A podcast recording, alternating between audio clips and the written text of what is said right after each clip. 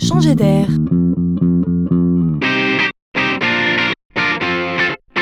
C'est la chronique de Laurent Collen. Parlons alimentation. Vous êtes plutôt bio, vous? Trouvez-vous également que quand c'est naturel, c'est différent? Beaucoup le pensent. La préoccupation du bio est définitivement entrée dans nos vies.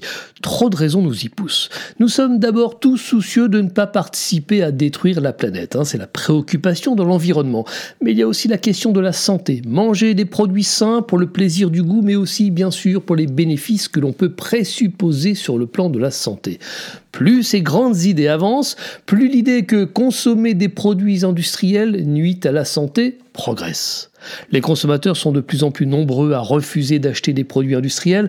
L'impact sur le chiffre d'affaires des multinationales est réel. Ce qu'on observe, et c'est étonnant, c'est surtout le rejet d'un système. On devient acteur, on revendique les circuits courts, on ne veut plus engraisser des intermédiaires, donc un système. On veut consommer moins, mais mieux. Et ce phénomène est plus vrai encore chez les plus diplômés et les urbains. Surtout, il n'est pas prêt de s'arrêter, car les jeunes vont embrayer. Eux ne sont pas dans le rejet ces bonnes manières, ils les ont apprises à l'école. On est face à un mouvement générationnel, donc aspirationnel.